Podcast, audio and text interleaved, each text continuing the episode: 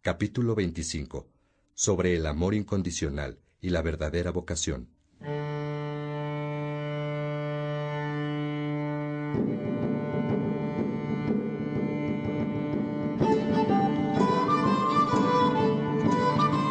Peregrino, aunque te duele el alma, aunque sientas que se te sale del cuerpo, aunque parezca que no tienes fuerzas para seguir andando porque alguien ha muerto, sigue adelante, peregrino. En el camino habrá gente que venga y gente que se vaya, gente que se queda contigo para siempre. La condición es que camines. Los que ya llegaron a la meta no están en pasado, sino en presente. Escucha, Agustín.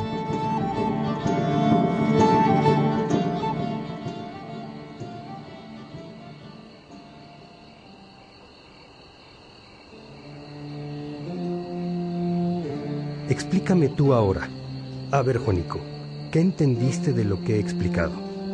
¿Por qué dices que hay que amar primero a Dios y luego al amigo con el amor de Dios? Bueno, pues porque como el amigo a veces está contigo y a veces no, para que no sufras, tienes que saber que así como encuentras a Dios que te espera dentro de tu corazón, ese mismo Dios creó a tu amigo y también vive dentro de su corazón. Y además, los dos amigos pertenecen al mismo creador. Y pues así es como pueden estar juntos, aunque no se vean. Correcto. Lo has entendido bien. ¿Crees que puedes vivirlo? No creo, padre Agustín. Por el momento me suena muy difícil. Pienso en mi amiga. Quiero estar con ella. La puedo amar con el amor de Dios, pero de todos modos quiero estar con ella. Y aunque sé que pertenece a Dios igual que yo, yo quiero vivir con ella, aquí, en la tierra. Es normal, hijo. Amamos lo hermoso, lo bello. Si en esa chica no hubiera gracia y hermosura, no habría nada que te atrajera hacia ella. ¿Recuerdas que te pregunté si te gustaba ella o lo que hacías con ella? Sí, padre, lo recuerdo. Y ahora después de conocer las tres formas de amistad, te aseguro que nuestra amistad es de benevolencia. No es posesiva como la más primitiva y torpe que has descrito, sino benevolente. Pero también me gusta ella. Es hermosa. Hay gente hermosa a la que todo el mundo admira. De hecho, aquí cabe otra forma de amar. El amor al ausente porque es admirado. ¿Podrías amarla así? Eh, sí, si ella fuera inalcanzable para mí, la amaría así, ciertamente. Pero no es inalcanzable. Ella también quiere estar conmigo. Ah, ¿La admiras o la quieres? Porque mira, hay personas muy bellas, brillantes, inteligentes, que son alabadas por sus cualidades, pero no son amadas. ¿Cómo? ¿Cómo que no son amadas? Sí, hijo. Yo no quisiera ser alabado y admirado como lo era cuando era profesor de retórica. A mí lo que me gusta es que me amen. Incluso preferiría ser odiado a ser solo admirado, pero no amado. A ver, dime, ¿ella qué sabe hacer? Es maestra de niños, es cocinera, le gusta la jardinería. ¿Qué cosa te gusta de ella? Pues cocina muy rico. y si hubiera una mujer que cocinara mejor que ella, ¿a quién querrías más? ¿A esta chica o a la que fuera mejor que ella en el arte culinario? Padre, nunca he pensado en esa pregunta. Es que en el amor verdadero se ama a la persona con el amor que Dios la ama, solo por ser ella y no otra.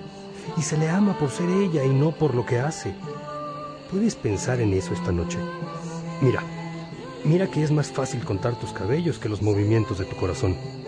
Piensa también si la querrías aun y cuando tus papás no la quisieran. ¿Podría la opinión de la gente que más quieres cambiar tu amor hacia ella? ¿Lo contesto ahora mismo, padre? A ver, respóndeme. Son tres preguntas, ¿cierto?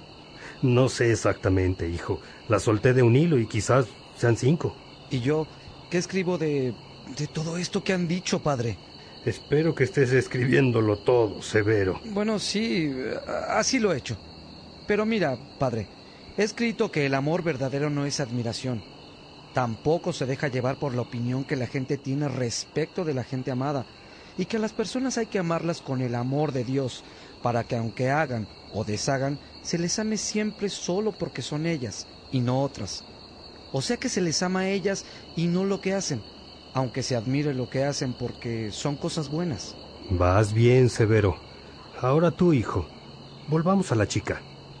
¿Cuáles son las preguntas que te he hecho sobre tu amor hacia ella? Que si la puedo amar a distancia, que si la admiro o, que, o la quiero, qué cosa me gusta de ella, y que si conociera a otra persona que hiciera eso, eso mismo que ella hace, pero mucho mejor que ella, entonces cambiaría mi amor de modo que amaría a la otra mujer que la superase en eso que ella hace. Y, y que... ah, ya me perdí, padre. ¿Cuál era la otra pregunta? Que si tus papás o la gente que amas tuviera una opinión sobre esta chica, tu amor hacia ella cambiaría de forma. Es decir, que si podría disminuir tu amor hacia ella. Ah, ah, sí, sí, esa es la última pregunta. Gracias, hermano Severo.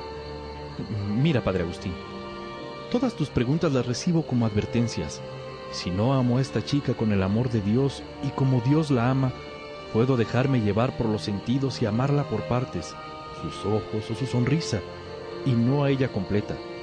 Si no la amo con el amor de Dios, cuando encuentre a alguien que sea más admirable, según la mayoría de la gente, es probable que yo prefiera a la otra muchacha. Y si no la amo con el amor de Dios, bastaría con que alguno de los que más quiero la critique para que yo deje de quererla.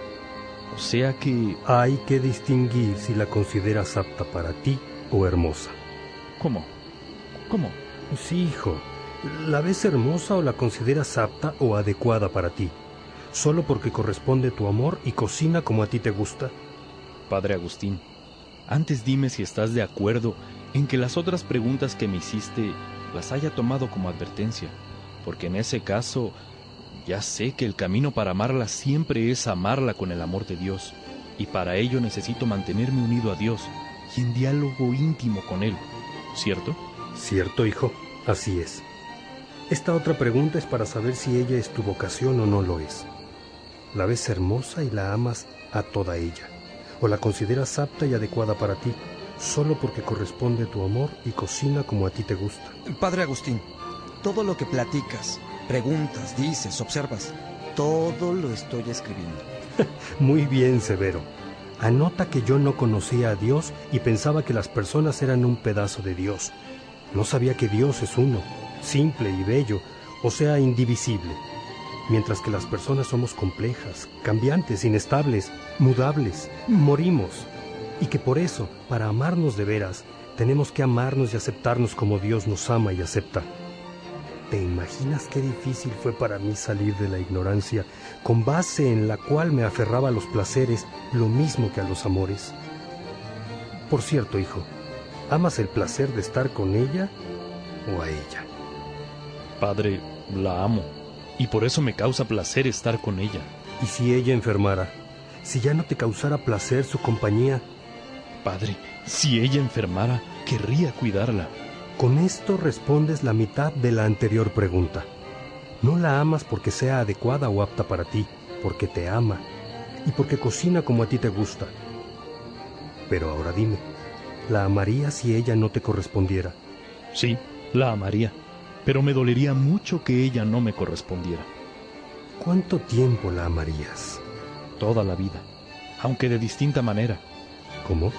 Con el amor de Dios, con el mismo amor que la amo, ahora que ella también me ama. Entonces, hijo, ¿a qué te refieres con eso de que la amarías de distinta manera?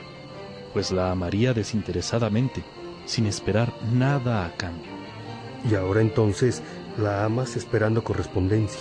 Padre Agustín, es muy fuerte este diálogo.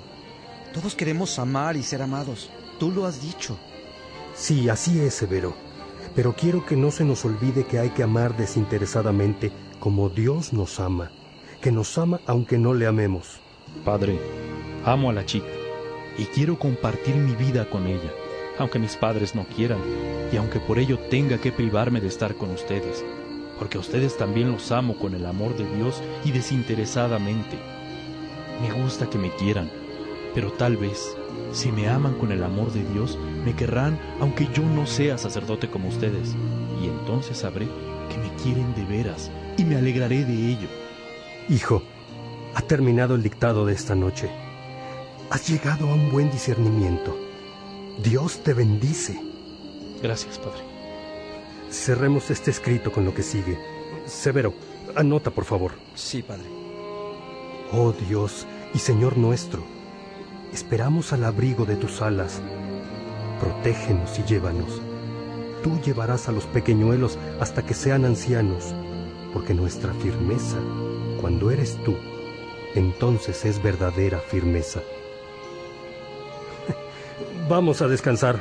Faltan dos horas para el amanecer. Soñaremos con tus palabras. Soñaré con el amor.